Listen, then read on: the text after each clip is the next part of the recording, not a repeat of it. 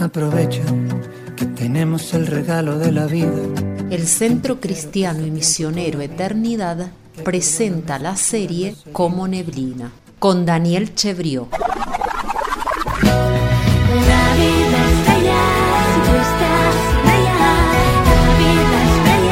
Día 19. El eje centrado.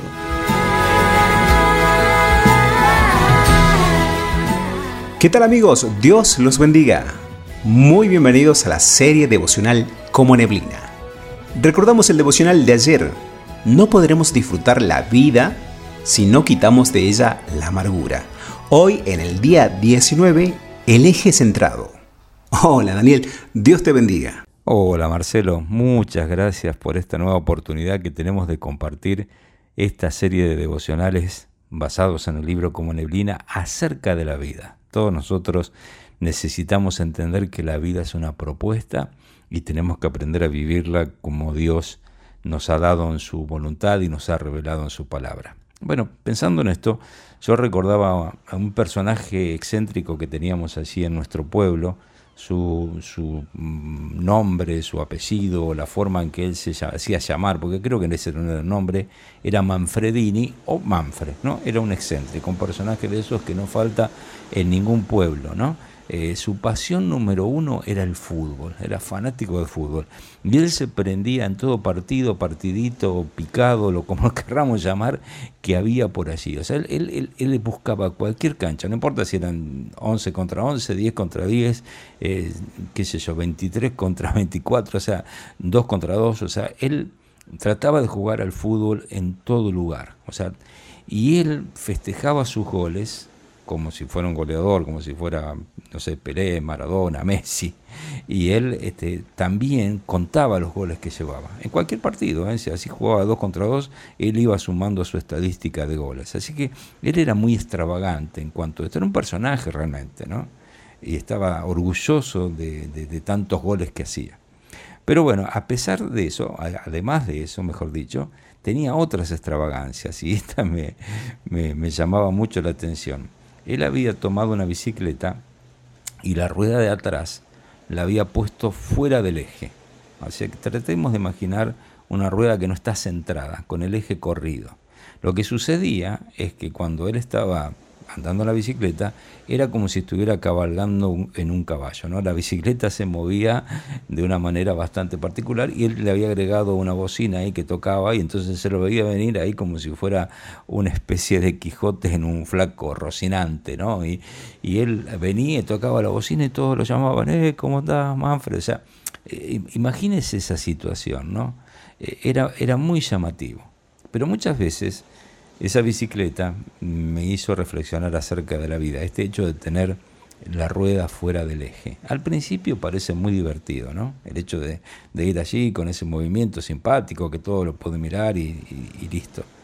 Pero la verdad es que a la larga la bicicleta se rompe, la espalda se arruina, no es tan divertido hacer una distancia larga con una bicicleta con su eje fuera de lugar.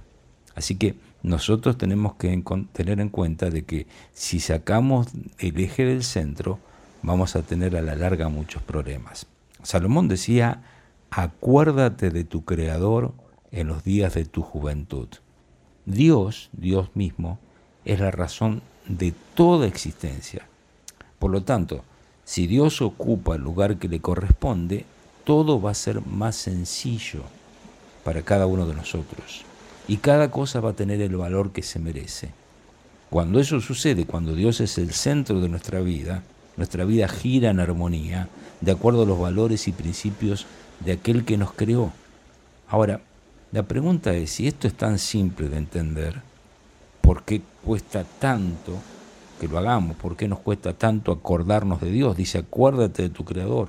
¿Por qué lo tiene que recordar la palabra? ¿Por qué? Si sabemos que la vida con el eje en su lugar es mejor que una vida con el eje fuera de lugar. Bueno, pienso que hay muchas razones por las cuales las personas dudan de, Dios o rechazan a Dios o no permiten que Dios sea el centro de su vida. En primer lugar, justamente por dudar o directamente descreer en la existencia de Dios. Hay muchísima gente que opta por no creer en Dios.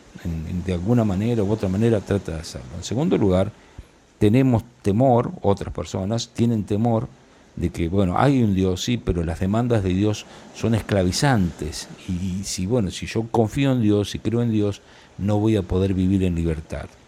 Otras personas han visto demasiados, entre comillas, creyentes a lo largo de la historia, ¿no? Que, que, le han dado mucho argumento como para decir, bueno, si así viven los que creen en Dios, este, mejor me quedo como estoy. O sea, eso hay muchísima gente que actúa de esa manera. Otro punto es, somos religiosos y por lo tanto estamos tan acostumbrados al concepto de Dios que sin darnos cuenta lo hemos reemplazado por rituales, simples rituales, que nunca nos dejan satisfechos. Y en último lugar, o última idea que se me ocurre a mí, última razón, creemos que Dios existe, es verdad, sí creemos en Dios, pero pensamos que es un concepto abstracto y tan lejano que verdaderamente nunca podemos conocerlo de verdad está bien, está la Biblia, está la palabra de Dios, pero es tan lejano, esto es algo tan, tan, tan efímero que nunca voy a poder conocer a Dios de verdad. Ahora, la verdad es que no importa si usted asiste a una iglesia o no, tampoco si se considera creyente, agnóstico o ateo. O sea, cual sea el estilo de vida que tenga, usted se puede identificar con cualquiera de estas cinco variantes que he mencionado antes, ¿no? Pero tiene que tener en cuenta esto. Dios puede estar muy lejano en su andor cotidiano y a usted le cuesta acordarse de Él, a menos que una desgracia golpee la puerta y surja de su interior un grito desgarrador pidiendo ayuda. Muchas veces pasa eso, muchas veces pasa eso. Nos acordamos de Dios en el momento de la desesperación y en ese punto, cuando llegamos al grito desgarrador, descubrimos algo. Y Marcelo nos va a leer unos versículos acerca de este tema. Cercano estás tú, oh Jehová, y todos tus caminos son verdad. Salmos 119, verso 151. Cercano está Jehová a todos los que le invocan, a todos los que le invocan de veras. Salmo 145, verso 18. Busqué a Jehová y él me oyó, y me libró de todos mis temores. Salmos 34, verso 4. Así que recordemos, ¿no? marquemos este concepto. Nuestra vida necesita que Dios sea su eje central. Por lo tanto, acerquémonos a Él. Muchas gracias Daniel. Amigos, Dios mediante será hasta mañana. Antes escuchamos la música de Marcos Brunet, Más que religión.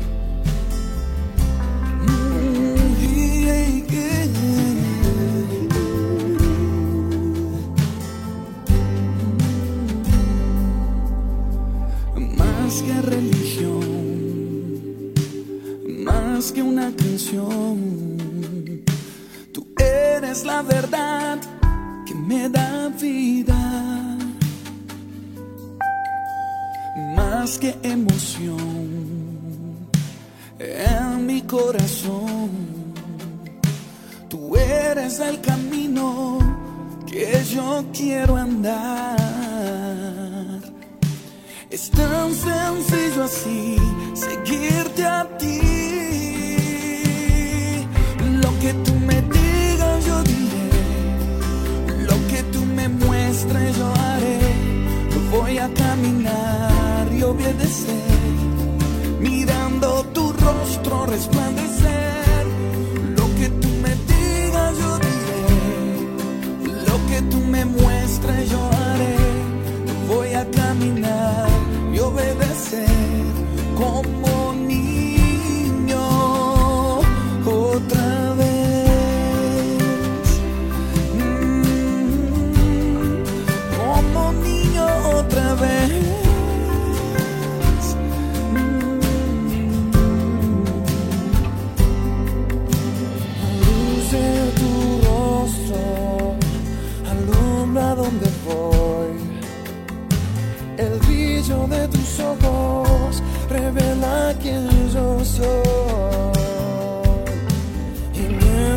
You.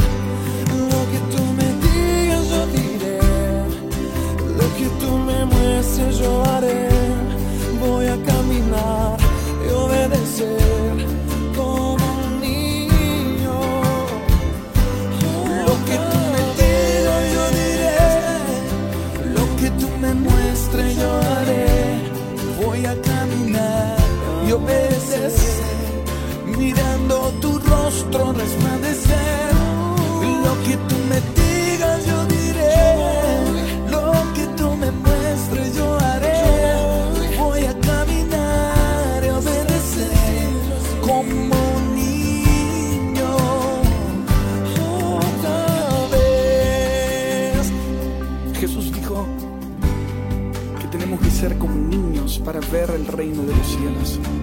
Un niño es inocente, es dependiente, no guarda rencor, sabe reconciliarse rápido. Sobre todo, un niño cree, cree en lo invisible, cree en lo imposible. Y así debemos vivir, así debemos ser. Lo que tú me digas yo diré, lo que tú me muestres yo haré. Voy a caminar y obedecer como niño otra vez. Lo que tú me digas yo diré, lo que tú me muestres yo haré. Voy a caminar y obedecer como niño otra vez. Te queremos.